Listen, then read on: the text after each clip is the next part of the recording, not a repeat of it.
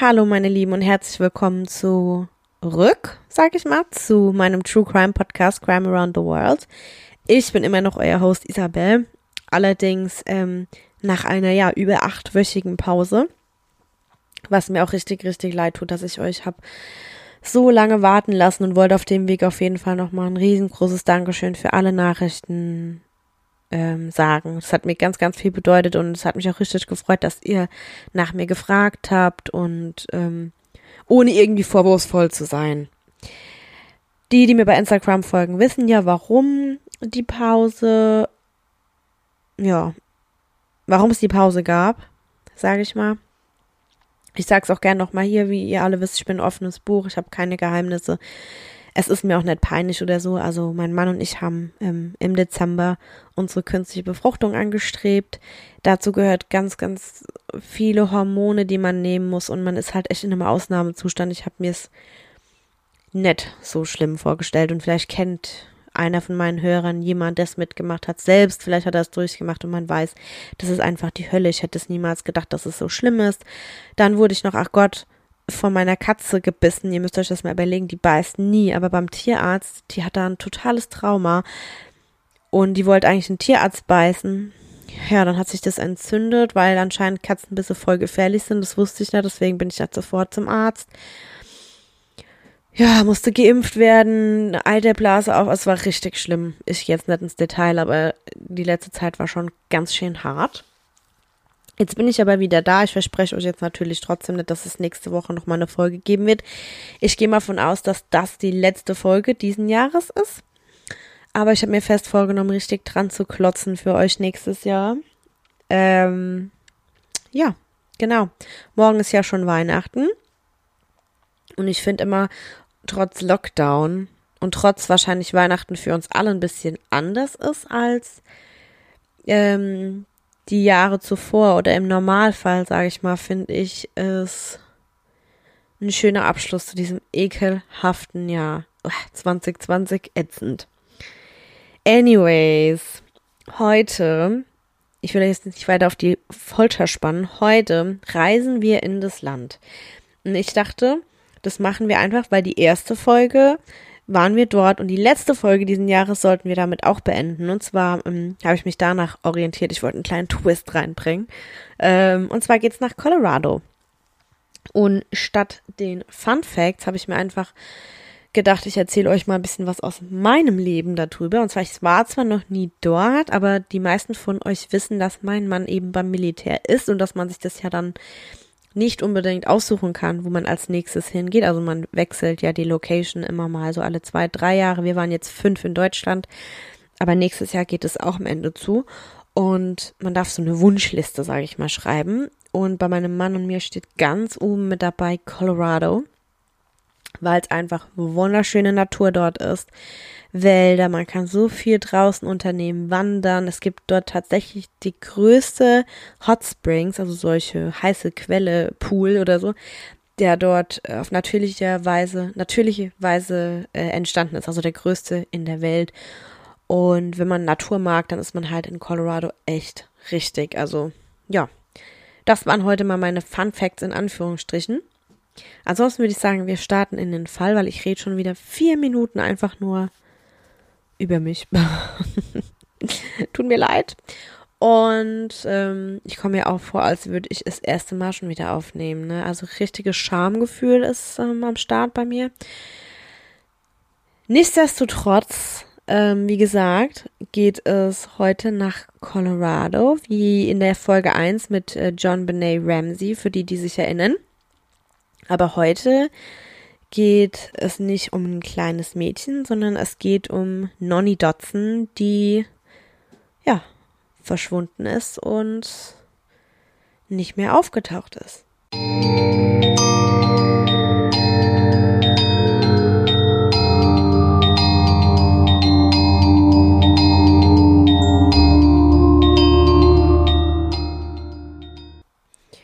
Und zwar will ich euch erstmal ein bisschen was über Nonny selbst erzählen. Nonny Ann Dodson wurde am 29. Juni 1973 als weibliche Hälfte eines Zwilling, äh, Zwillingspaares geboren. Ihr Zwillingsbruder heißt Bo Und sie hatte noch einen älteren Bruder namens Tony, mit dem sie ihr ganzes, ganzes, ganzes Leben lang super eng verbunden war.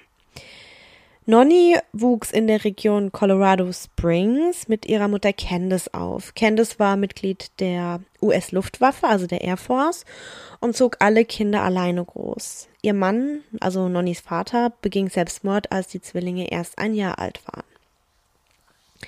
Die Familie blieb auf absehbare Zeit in Colorado Springs. In den frühen 90er Jahren absolvierte Nonny die Overland High School in Aurora, Colorado, etwas außerhalb von Denver.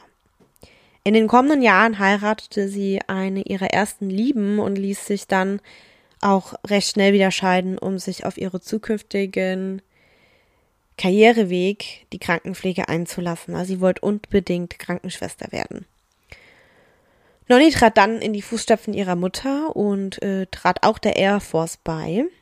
Nonny arbeitete als Krankenschwester und war auf der Lakeland Air Force Base stationiert.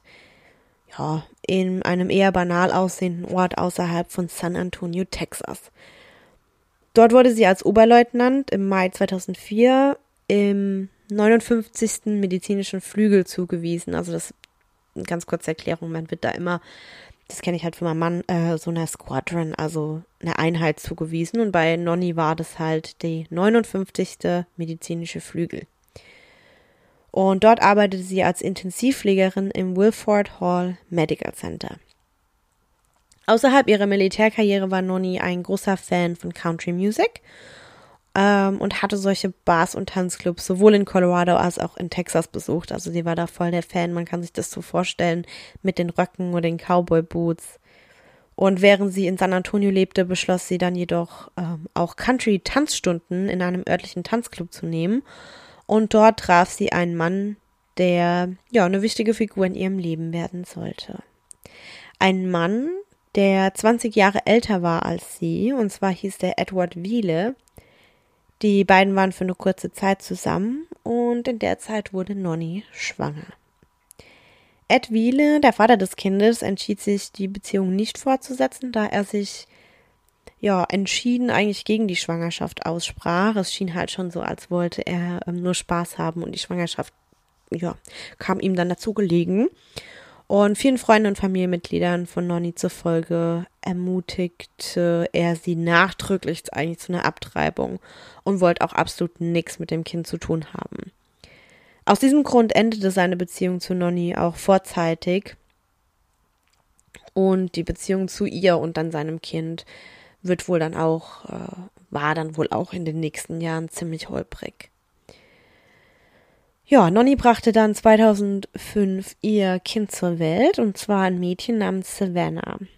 Trotz der Erziehung von Savannah als alleinerziehende Mutter hoffte Nonny auf eine Tour durch den Irak, nachdem sie mit der Ausbildung ja im Bereich des kritischen Luftverkehrs begonnen hatte.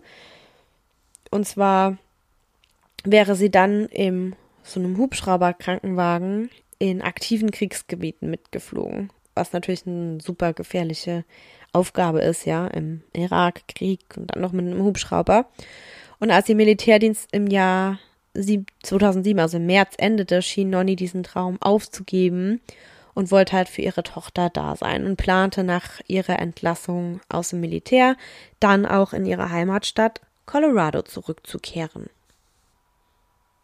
Im November 2006, äh, eine Woche vor Thanksgiving, beschloss Nonny, ihre Freunde und ihre Familie in Colorado zu besuchen. Äh, sie und Savannah, die zu dem Zeitpunkt ungefähr 16 Monate alt war, blieben bei ihrem älteren Bruder Tony und seiner Familie in einem Vorort von Denver.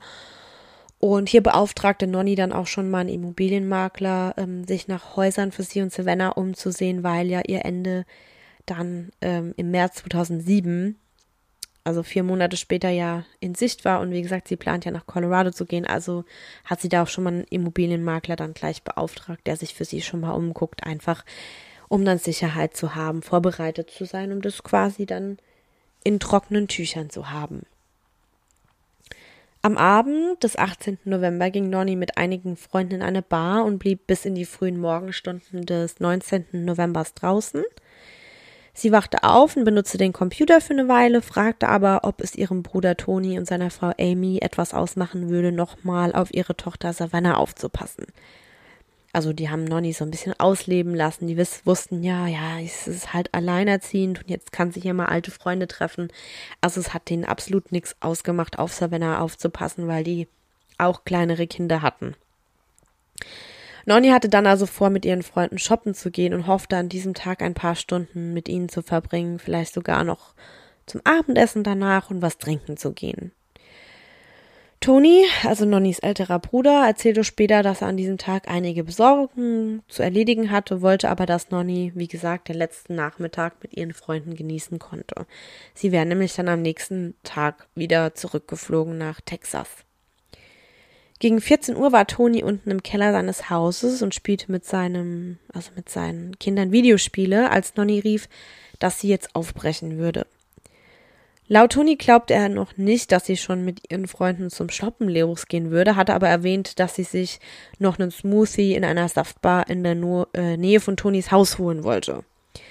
Nachdem aber einige Stunden vergangen waren, ohne dass Nonny zurückkam, ging Toni halt dann doch davon aus, dass sie dann schon mit den Freunden zur Mall gefahren ist und dann den Abend habe ausklingen lassen. Und dass sie halt wie auch die Nacht zuvor irgendwann spät zurückkehren würde. Sie brachten am Abend dann Savannah zu Bett, denn Nonny war immer noch nicht wieder zu Hause. Am nächsten Morgen, Montag, den 20. November, wachten Toni und Amy vom lauten Weinen von Savannah auf. Und als sie in das Schlafzimmer kam, also das Gästezimmer, stellten sie fest, dass Nonny am Abend zuvor nicht nach Hause gekommen war. Sie begann dann an diesem Morgen herumzufahren und nach Nonny zu suchen. Und sollte sie bis zum Nachmittag nicht äh, zu Hause äh, sein, um zu packen und sich mit ihrer Tochter auf den Weg zum Flughafen zu machen, um den Rückflug halt noch zu kriegen, würden sie eine Vermisstenanzeige einreichen bei der Polizei. Das war, da waren sie sich schon sicher, das hatten sie schon abgesprochen. Und das mussten sie dann auch, denn es schien, als hätte sich Nonny einfach in Luft aufgelöst. Als Nonny dann am 20. November 2006 im Polizeipräsidium von Jefferson County als vermisst gemeldet wurde, war sie ja bereits schon ungefähr 24 Stunden vermisst. Sie wurde zuletzt am Nachmittag zuvor gesehen, also am 19. November so gegen 14 Uhr, als sie das Haus ihres Bruders Toni in schwarzen Hosen, einem weißen T-Shirt, einer grauen Kapuzenjacke und ihrer schwarzen Handtasche verlassen hatte, in der auch ihre Brieftasche, also ihr Portemonnaie und ihr Handy waren. Abgesehen davon blieben alle ihre Habseligkeiten bei Toni zu Hause, ebenso wie ihre kleine Tochter Savannah, die sie laut ihrem Bruder Toni niemals einfach zurückgelassen hätte, ohne wiederzukommen. Nonny hatte auch in Colorado kein eigenes Auto, also wurde angenommen, dass sie entweder ähm, das Haus zu Fuß verlassen hatte oder von jemandem in dessen Auto abgeholt worden war. Freunde von Nonny sagten, obwohl es nur ungefähr so 1,6 Kilometer waren bis zu dieser Mall, in der sie ja verabredet waren, sei eigentlich Nonny auch nicht so der Typ gewesen, der kurze Strecken zu Fuß zurücklegte. Toni erzählte den Ermittlern, dass Nonny in der Nacht vor ihrem Verschwinden, also dem 18. November, in einer lokalen, also in der Gegend, in einer Country Bar namens Grizzly Rose gegangen war, wo sie mit einem, ja, einigen ihrer alten Freunden von der Highschool Line Dance ähm, getanzt hatte. Dort hatten sie angeblich angefangen, mit einem Mann zu tanzen, von dem Toni sich erinnerte, dass er ihr geholfen hatte, zwei anderen Männern sozusagen zu entfliehen, die sie wohl an, widerlich so angeflirtet hatte. Kennen wir ja alle. Wir werden angeflirtet und dann kommt Rettung. So einer war das. Und diese zwei Männer waren wohl auch ziemlich penetrant. Er wusste das, weil dieser Mann am Tag nach Nonnys Verschwinden angeblich angerufen und gefragt hatte, ob er Nonny zum Frühstück ausführen könne.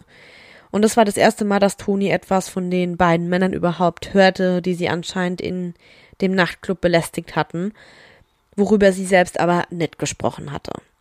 Und an diesem Samstag hatte Nonny Tonis Auto benutzt, um von und zu dieser Country Bar zu fahren. Sie kehrte am Sonntagmorgen um circa zwei Uhr nach, nach Hause zurück. Anscheinend hatte die Bar da gerade geschlossen und hatte nichts über einen Mann oder Männer erwähnt, denen sie dort begegnet war. Toni sprach dann natürlich die Befürchtung aus, dass eine oder beiden der Männer ihr vielleicht nach Hause gefolgt waren in dieser Nacht. Die Polizei hatte wohl damals auch versucht, die Männer zu identifizieren, konnten jedoch nichts finden, was auf irgendeine kriminelle Beteiligung hindeutete. Die Ermittler wollten jetzt natürlich erstmal rausfinden, ähm, wo Nonny Dodson war, klar. Und begann nun alle Facetten ihres Lebens zu untersuchen, sowohl persönliche als natürlich auch berufliche. Und sie erfuhren, dass Nonny eine Frau war, die bei ihren Kollegen sehr, sehr, sehr beliebt war. Sie war eine fleißige, alleinerziehende Mutter, die Country Music mochte, keine Drogen nahm, was natürlich durch ihre ständigen Untersuchungen des Militärs leicht bewiesen werden konnte.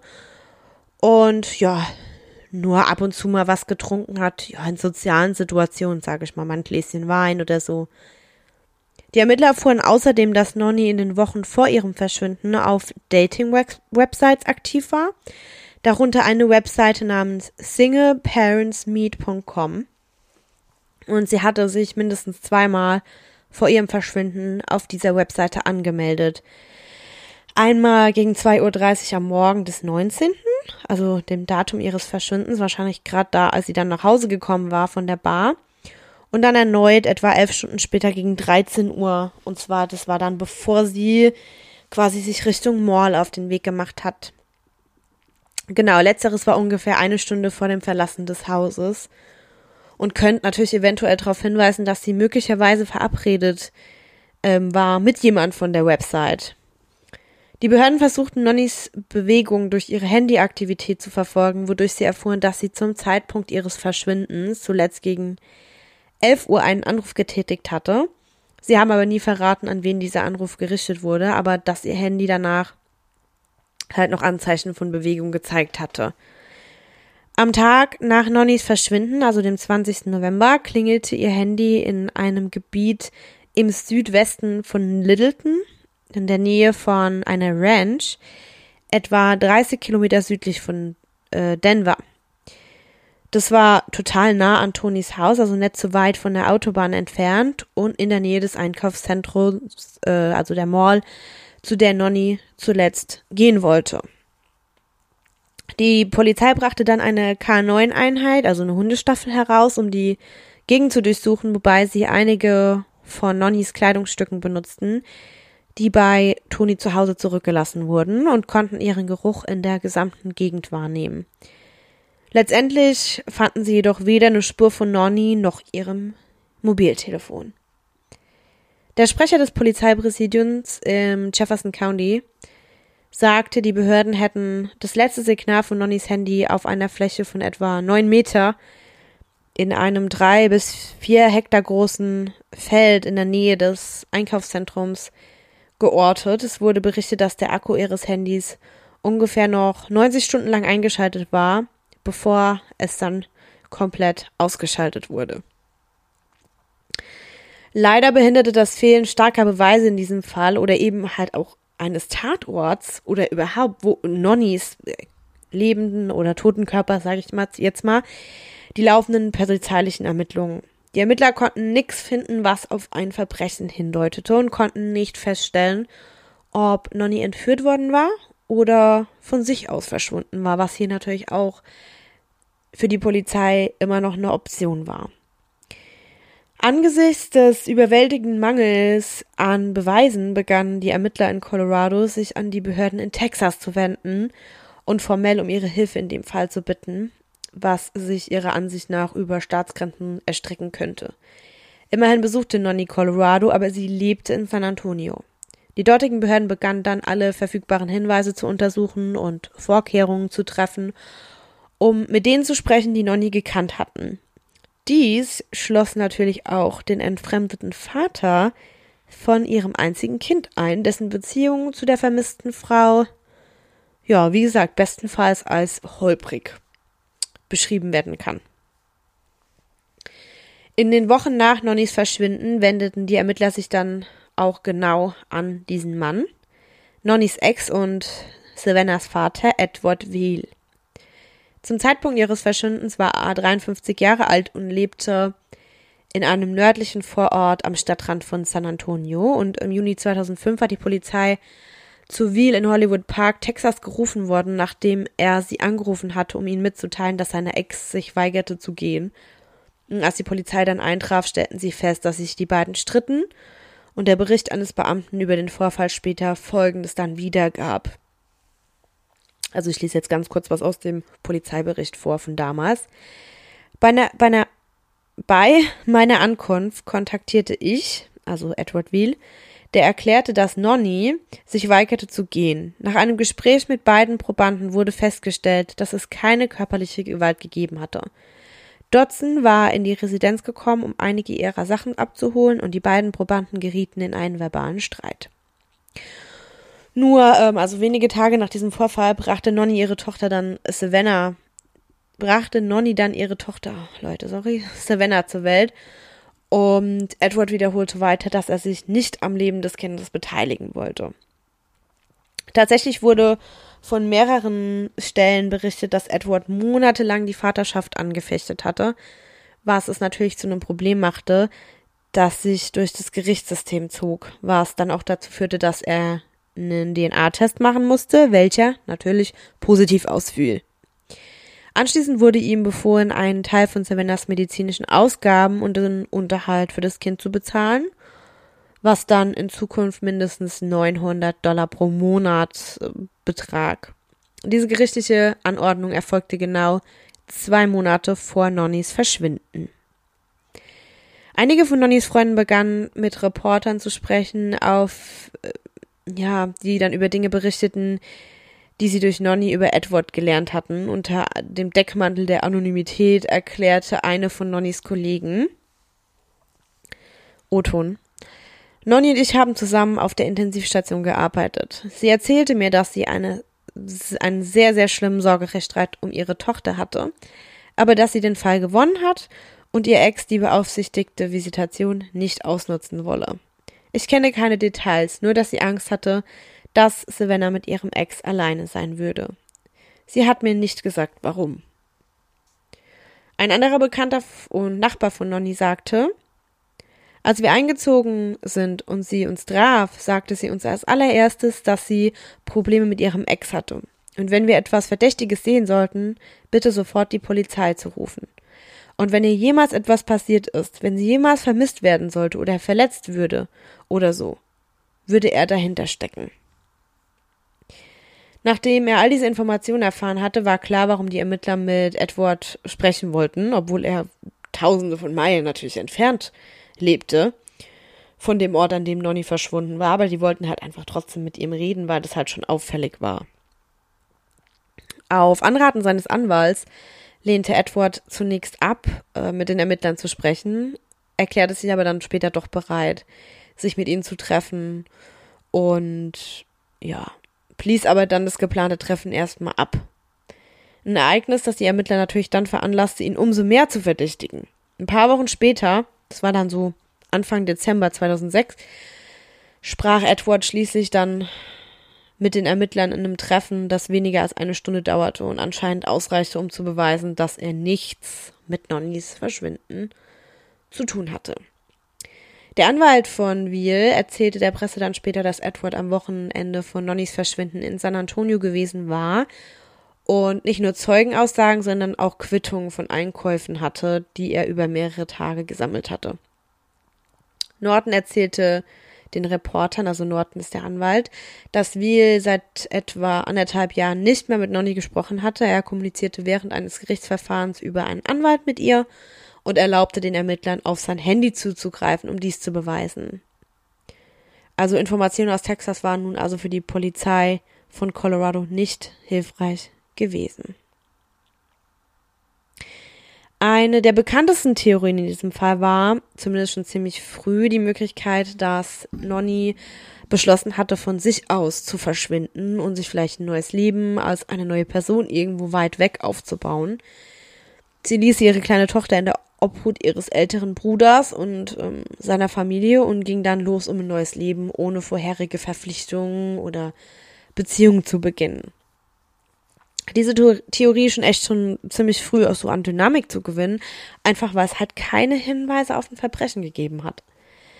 Mit der Zeit, nach Wochen und Monaten, scheint die Wahrscheinlichkeit aber dann doch langsam abgenommen zu haben. Und Nonnys Verschwinden wurde also ursprünglich natürlich dann als Fall einer vermissten Person behandelt, aber die Verantwortung für die Untersuchung wurde etwa ein Jahr später an die Ermittler der Mordkommission übergeben. Es wurde dann im Laufe der Zeit schon seltsam, dass wir, wenn sie freiwillig gegangen war, auch dafür absolut keine Beweise haben. Sie benutzte weder ihre Bankkarten und wurde auch nirgendwo gesichtet. Auch Nonnys Freunde und Familie waren sich absolut sicher, dass diese Theorie irgendwie Schwachsinn war. Sie arbeitete nicht nur in einem Berufsfeld, das sie total liebte, sondern hatte auch eine kleine Tochter und war jetzt kurz davor, sowieso ein neues Leben zu starten, sage ich mal. Also die war ja kurz davor, aus dem Militär auszutreten, hat einen Immobilienmakler beauftragt, also irgendwie, ja, komisch, sage ich mal. Außerdem macht es halt auch irgendwie keinen Sinn, wegzulaufen, während sie Freunde und Familie in Colorado besuchte. Also tausende von Meilen, beziehungsweise Kilometer von ihrem eigenen Haus in Texas entfernt, wo alle ihre Habseligkeiten zurückblieben. Und nachdem sie das Haus ihres Bruders mit nichts anderem als der Kleidung auf dem Körper und ihrer Handtasche verlassen hatte, gab es in den letzten Jahren auch keine Zeugensichtungen von Nonny sowie keine Aktivitäten auch von ihrem Handy. Ja, kurz gesagt, nichts, was darauf hindeutet, dass sie irgendwie noch, ja, ich sag mal, lebte oder absichtlich weggelaufen ist. Dann gibt's natürlich noch eine andere Theorie, die auch ziemlich groß gehandhabt wird, sage ich mal. Ähm, das war die Möglichkeit, dass sie einem unbekannten Mörder zum Opfer gefallen war. Vielleicht jemand, den sie eben über diese Dating-Seite kennengelernt hatte, die sie in den Monaten vor ihrem Verschwinden nutzte. Während des gesamten Jahres 2006 war Nonny auf einigen Dating-Websites ähm, aktiv, wo sie aktiv auch mit anderen Alleinerziehenden schrieb und kommunizierte um ein potenzielles Liebesinteresse zu finden. Und wie viele von uns, die Mitte der 2000er Jahre online aktiv waren, hatte Nonny auch eine MySpace-Seite, wer erinnert sich noch, auf der sie sich anmeldete und diese auch regelmäßig aktualisierte. Am Morgen ihres Verschwindens hatte Nonny einige Stunden online verbracht und während ihres Aufenthalts bei ihrem Bruder und seiner Familie mehrere Websites durchsucht. Sie hatte sich an diesem Tag mindestens zweimal bei eben dieser Single-Parents-Seite angemeldet. Einmal, wie gesagt, um 2.30 Uhr und dann um 13 Uhr. Es wurde dann auch von einigen spekuliert, dass Nonny sich mit jemandem in der Umgebung verabredet haben konnte. Vielleicht ja, jemand, an dem sie Interesse hatte, den sie online kennengelernt hat oder eben doch mit einem alten Freund. Und wenn ja, wäre diese Person möglicherweise halt auch einfach die letzte bekannte Person gewesen, die Nonny lebend gesehen hatte. Da sie ja bereits vorhatte, in ungefähr drei Monaten in die Gegend zurückzukehren, glaubte man, dass sie ein Leben für sich und ihre Tochter eben aufbauen wollte und vielleicht da auch schon, ja, Kontakte geknüpft hatte. Es ist allerdings jetzt nicht bekannt, ob die Ermittler jemals Verbindungen zwischen Nonny und den in der Umgebung finden konnte, Menschen, die sie vielleicht möglicherweise in der Nacht zuvor getroffen oder Pläne für den Tag ihres Verschwindens gemacht hatte. Aber es gab keine Anzeichen, ja, wie schon gesagt, für Aktivitäten von ihr seit eben diesem Nachmittag. Sie scheint sich einfach in Luft aufgelöst zu haben. Keiner hat sie gesehen, mit ihr gesprochen, nachdem sie das Haus verlassen hatte. Am 24. November, ungefähr eine Woche nach Nonnys Verschwinden, wurde berichtet, dass ihre Tochter Savannah nach äh, einer Krankheit in ein Krankenhaus gebracht wurde. Und Savannah wurde in den Wochen nach dem Verschwinden ihrer Mutter eben von Tony, dem Bruder, und seiner Familie beaufsichtigt, wurde aber dann schließlich doch in die Obhut ihrer Oma gebracht. Und zwar Candice Doyle, wir erinnern uns, Nannys Mutter, die seitdem wieder geheiratet hatte und in Kalifornien lebte. Candice war dann über ein Jahr lang Savannahs Vormund, aber im Januar 2008, mehr als einem Jahr nach Nonnys Verschwinden, jetzt haltet euch fest, wurde ihre Tochter zu ihrem Vater Edward geschickt. Der ist auch, soweit bekannt ist, heute noch der Erziehungsberechtigte für Savannah. Was sein, was sein, seine Einstellung da geändert hat, keine Ahnung. Für viele war Nonnys kleine Tochter halt auch einfach der Beweis, dass sie nicht weggelaufen war und ihr Zwillingsbruder erzählt später Reportern, sie verehrte ihre Tochter. Sie bedeutete ihr alles. Sie würde sie niemals, niemals zurücklassen. Ja, einige Leute im Internet glaubten, dass Edward um das Sorgerecht für seine Tochter kämpfte, nachdem er so lange gegen ihr, ja, gegen die Vaterschaft gekämpft hatte. In den nächsten Jahren verschwand die Geschichte von Nonny Dodson erstmal aus den Köpfen der Menschen in der Region und seit November 2006 hatte die vermisste Frau kein Lebenszeichen mehr von sich gegeben und sie wurde nicht nur im Bundesstaat Colorado, sondern auch in der Datenbank des Militärs als vermisste Person aufgeführt. Mehr als fünf Jahre waren jetzt vergangen, bis die Geschichte wieder in den Medien auftauchte, nachdem Verbindungen zu einem anderen Strafverfahren hergestellt worden waren.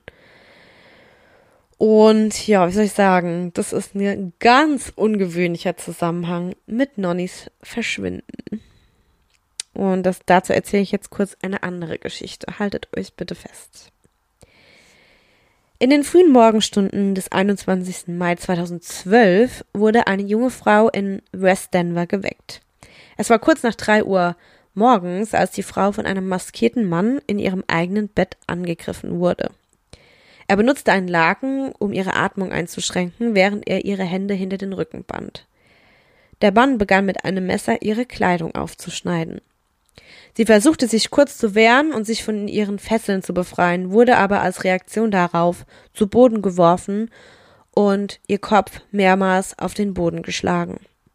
Er fesselte ihre Hände dann wieder und vergewaltigte sie dann auf ihrem eigenen Bett.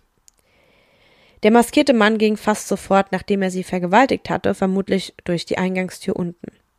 Es wurde angenommen, dass er das Handy des Opfers gestohlen hatte, da sie es nicht finden konnte, und zum Haus ihres Freundes in der Nähe fahren musste, um die 911, also den Notruf, zu wählen. Zum Glück überlebte das Opfer in diesem Fall diese schwere Tat, war aber natürlich verständlicherweise traumatisiert und war nicht in der Lage, den maskierten Mann auf benötigte Weise zu beschreiben, da er sie angegriffen hatte, während sie schlief, während des Angriffs nicht sprach und ihre Augen verband, bevor sie die Gelegenheit hatte, ihn anzusehen. Als die Ermittler begannen, die Einzelheiten dieses gewaltsamen Einbruchs zu untersuchen, entdeckten sie einige Hinweise, die darauf hinwiesen, dass der Vergewaltiger ein früherer Bekannter des Opfers war. Es gab keine Einzeichen für einen erzwungenen Eintritt in das normalerweise verschlossene Haus, was darauf hinwies, dass der Vergewaltiger einen anderen Weg kannte. Und die Überlebende berichtete, dass ihr Hund überhaupt nicht auf den Eindringling reagierte, was den Ermittlern anzeigte, dass der Hund vertraut mit äh, wem auch immer das war, war.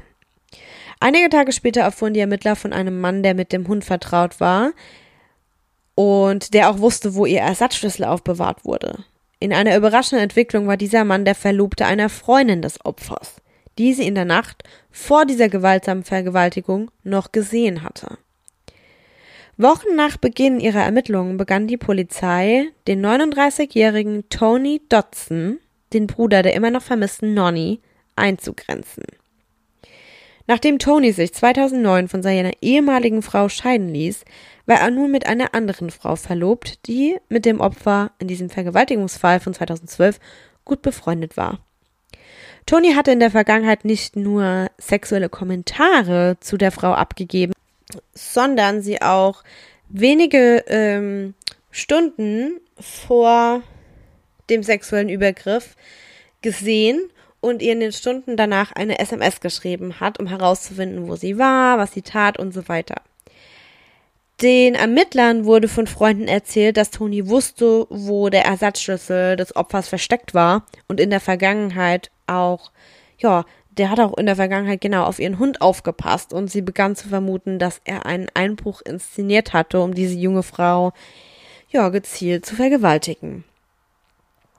Als Tony befragt wurde, bestritt er natürlich also jegliche Beteiligung an dem Verbrechen und schien das Opfer als verrückte Frau zu betiteln, die die Geschichte erfand. Aber die Polizei schien ja durch seine Fassade eben hindurchsehen zu können und veranlasste einen DNA-Test mit der DNA von ihm und dem Tatort, welche als passendes Match für Tony Dodson zurückkam. Insgesamt wurde er wegen sexueller Übergriffe mit einer tödlichen Waffe, Einbruch ersten Grades und Übergriffen zweiten Grades angeklagt und zu sage und schreibe 96 Jahren Haft verurteilt. Im Vorfeld seines Prozesses begann sich jedoch noch eine seltsame Geschichte über Tony Dodson hinter den Mauern des Gefängnisses zu entfalten, in dem er festgehalten wurde. Es wurde behauptet, er habe versucht, den Mord an seinem Vergewaltigungsopfer zu arrangieren und hat dafür Mitinhaftierte mit, mit ähm, Bandenverbindungen, also Banden, ne, gebeten, ähm, sie umzubringen. Und im Dezember 2013 erfuhren die Beamten des Gefängnisses, dass Tony Mitgliedern der Eight Trust Gangster Crips, der Gallant Knights Insane und der weißen Super Maces 2011 Crew mehr als 20.000 US-Dollar in Bar sowie einen Ring und seinen Mercedes-Benz angeboten hab, hatte, um das überlebende Opfer zu töten. Vor diesem Angebot ließ er von einem Freund von außen, also außerhalb des Gefängnisses, fast 7000 Dollar auf sein Insassenkonto überweisen und er hatte dieses Geld verwendet, um anderen Insassen, ja, äh, ja, so bestechen, ne, mit Snacks, Zigaretten, wie man das halt im Gefängnis so macht. Schließlich wurde Tony wegen strafrechtlicher Aufforderung zur Begehung eines Mordes nochmal angeklagt und später zu einer Höchststrafe von 48 Jahren Gefängnis verurteilt, die er nacheinander zu seiner bereits 96-jährigen Haftstrafe verbüßen würde. Ja, also so alt wird ja kein Mensch. Die Amis gehen halt wahrscheinlich auf Nummer sicher, dass man da auch wirklich lebenslang sitzt. Nach seiner Verhaftung und mehreren Verurteilungen Mitte der 2010er Jahre wurde Tony offensichtlich eine verdächtige Person für das noch ungelöste Verschwinden seiner eigenen Schwester werden, zumal er sie nach eigenen Angaben als letztes am Tag ihres Verschwindens leben gesehen hatte. Er war letztendlich einer der ausgesprochenen Befürworter ihres Falles geworden und hatte dafür gesorgt, dass Hunderte, wenn nicht Tausende Flyer in der Umgebung ausgehängt wurden. Und bei mehreren Versuchen, die Öffentlichkeit zu erreichen, ja, mit der Presse gesprochen hatte. Einige Nachrichtenartikel, die ich gefunden habe, erwähnen auch, äh, dass Todd aus dem Jahr, also eine aus dem Jahr 2009 erwähnt auch, dass Todd, bei dem es sich um ähm, einen Geschäftspartner von Tony Dodson handelte, also dieser Todd, sorry, die tot in ihrem Fahrzeug aufgefunden wurden. Tony hatte anscheinend 300.000 US-Dollar von der Lebensversicherung dieser Frau geerbt und obwohl er in diesem Fall nie angeklagt wurde, vermutet die Polizei auch hier seine Beteiligung. Davon abgesehen weiß ich jetzt nicht, warum Tony seine eigene Schwester hätte töten sollen und ich hoffe, dass die Ermittler ja, seinen Aussagen gegenüber ja, sehr gründlich waren und es untersucht haben und seine Alibis vom fraglichen Wochenende auch, auch gründlich überprüft haben, um da seine bekannte und nachgewiesenes Verbrechen, ja, gewalttätige sexuelle Übergriffe, Einbruch, Mordaufforderung. Man kann sich ja schon vorstellen, dass er hatte auch so eine Tat begehen können. Warum? Mir fällt jetzt kein Grund ein, warum er hätte seine eigene Schwester umbringen sollen aber er ist halt schon, macht sich halt schon durch seine kriminelle Vergangenheit, sage ich mal, verdächtig. Nonny Ann Dodson war 33, 33 Jahre alt, als sie im November 2006 spurlos verschwand. In den anderthalb Jahrzehnten seit dem Verschwinden gab es weder auf ihre leblosen Bankkonten noch auf ihren Kreditkarten oder ihrem Handy Anzeichen von Aktivität. Nonnys Familie wollte sie nur mehr als ein Jahrzehnt nach ihrem Verschwinden zur Ruhe tragen und akzeptierte vor langer Zeit die Realität, dass sie tot sein könnte. Nonnys Mutter, Candice, erzählt Reportern der Denver Post bereits 2007, sie verrottet wahrscheinlich am Boden oder im Brunnen von jemandem. Sie hatte es besser verdient. Sie hat unserem Land gedient. Sie hat das Leben der Menschen gerettet. Wir wollten sie christlich beerdigen. Zehn Jahre später, im Jahr 2017, erzählt Candice äh, einer anderen Nachrichtenagentur, es gibt keine Gerechtigkeit für Nonny. Nonny ist jetzt weg. Ich kann sie nicht zurückbringen. Es ist mir nicht einmal wichtig, dass die Polizei, die das, dass die Person, die das getan hat, erwischt oder bestraft wird. Es ist mir nicht einmal sehr wichtig. Alles, was ich möchte, ist meine Tochter zu begraben. Ich weiß, dass noch etwas von ihr übrig ist. Ja, ihr Lieben, das war's für heute. Ihr könnt mir gerne auch hier wieder auf Instagram schreiben per Direct Message oder ihr hinterlasst unter dem Post, den es auch heute wieder zu dem Fall geben wird, eure Kommentare, was ihr denkt, was könnte Nonny zugestoßen sein, war es ihr Bruder, ist sie weggelaufen, war es einer von der Dating-Website, was ist passiert, was denkt ihr? Liebt es, wenn ihr so ein bisschen Ermittler mitspielt. Ähm, tut mir leid, wenn ich mich ein paar Mal versprochen habe, aber das ist jetzt alles auch wieder ein bisschen neu für mich. Da muss ich jetzt auch wieder reinkommen. Und ansonsten, ja, wir hören uns Anfang nächsten Jahres. Ich wünsche euch die schönsten Weihnachten, einen guten Rutsch und bis bald.